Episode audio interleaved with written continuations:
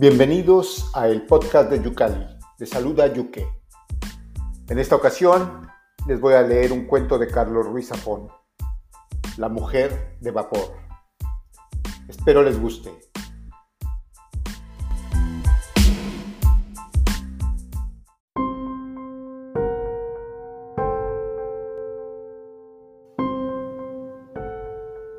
Nunca se lo confesé a nadie, pero conseguí el piso de puro milagro. Laura, que tenía besar de tango, trabajaba de secretaria para el administrador de fincas del primero segunda. La conocí una noche de julio en el que el cielo ardía de vapor y desesperación. Yo dormía a la intemperie, en un banco de la plaza, cuando me despertó el roce de unos labios. ¿Necesitas un sitio para quedarte? Laura me condujo hasta el portal. El edificio era uno de esos mausoleos verticales que embrujan la ciudad vieja un laberinto de gárgolas y remiendos sobre cuyo atrio se leía 1866. La seguí escaleras arriba, casi a tientas. A nuestro paso, el edificio crujía como los barcos viejos. Laura no me preguntó por nóminas ni referencias. Mejor, porque en la cárcel no te dan ni unas ni otras. El ático era del tamaño de mi celda, una estancia suspendida en la tundra de tejados. Me lo quedo, dije.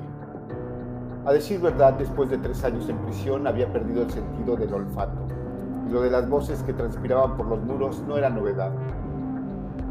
Laura subía casi todas las noches. Su piel fría y su aliento de niebla era lo único que me quemaba en aquel verano infernal. Al amanecer, Laura se perdía escaleras abajo en silencio. Durante el día yo aprovechaba para dormitar. Los vecinos de la escalera tenían esa amabilidad mansa que confiere la miseria. Conté seis familias, todas con niños y viejos que olían a hollín y a tierra removida.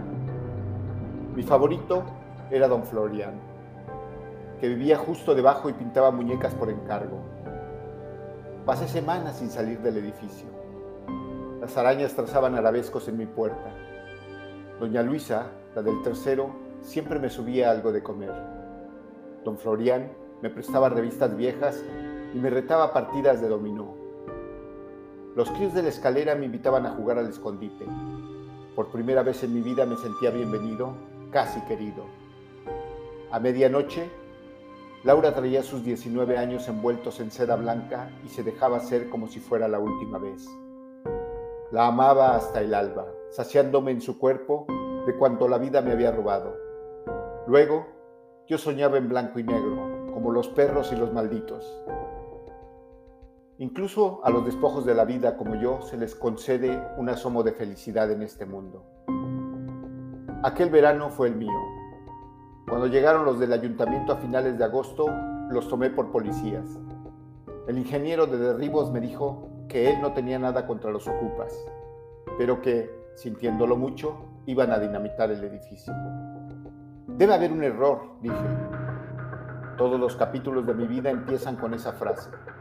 Corrí escaleras abajo hasta el despacho del administrador de fincas para buscar a Laura.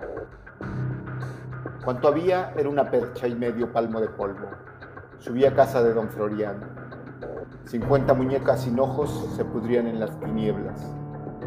Recorrí el edificio en busca de algún vecino. Pasillos de silencio se apilaban debajo de escombros. Esta finca está clausurada desde 1939, joven, me informó el ingeniero.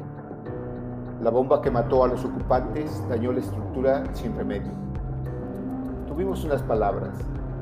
Creo que lo empujé escaleras abajo. Esta vez el juez se despachó a gusto. Los antiguos compañeros me habían guardado la litera. Total, siempre vuelves. Hernán, el de la biblioteca, me encontró el recorte con la noticia del bombardeo. En la foto, los cuerpos están alineados en cajas de pino, desfigurados por la metralla pero reconocibles.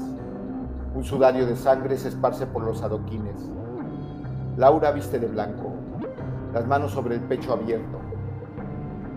Han pasado ya dos años, pero en la cárcel se vive o se muere de recuerdos. Los guardias de la prisión se creen muy listos, pero ella sabe burlar los controles. A medianoche sus labios me despiertan. Me trae recuerdos de don Florian y los demás. Me querrá siempre, ¿verdad? pregunta mi Laura. Y yo le digo que sí.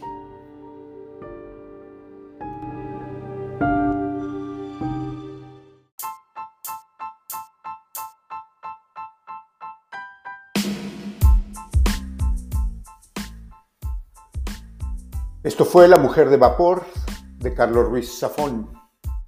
Como siempre, les invito a visitar yucalipaginaliteraria.com, donde encontrarán más trabajos sobre literatura. Hasta la próxima.